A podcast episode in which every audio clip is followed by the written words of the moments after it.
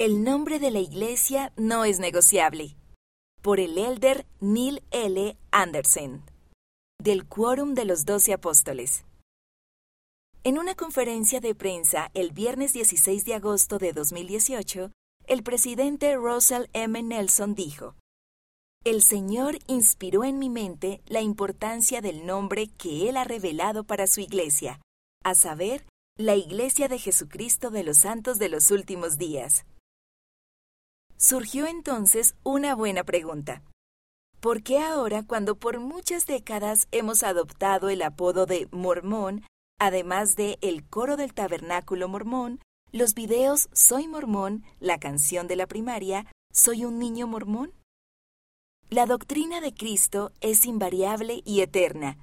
No obstante, los pasos específicos e importantes de la obra del Salvador se revelan en su debido momento.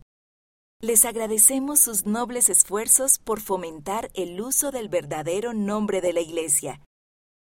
El Señor ha magnificado nuestros esfuerzos por revisar nombres que por mucho tiempo han sido relacionados con la Iglesia.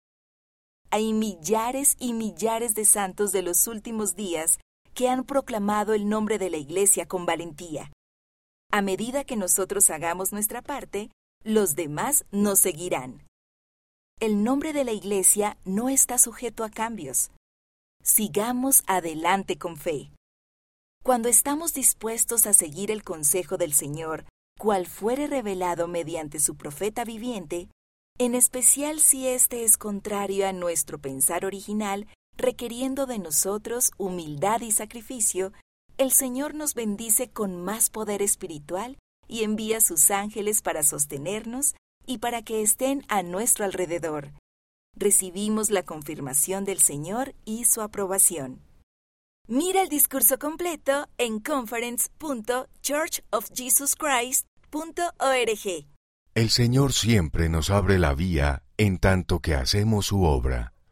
Elder Neil L. Anderson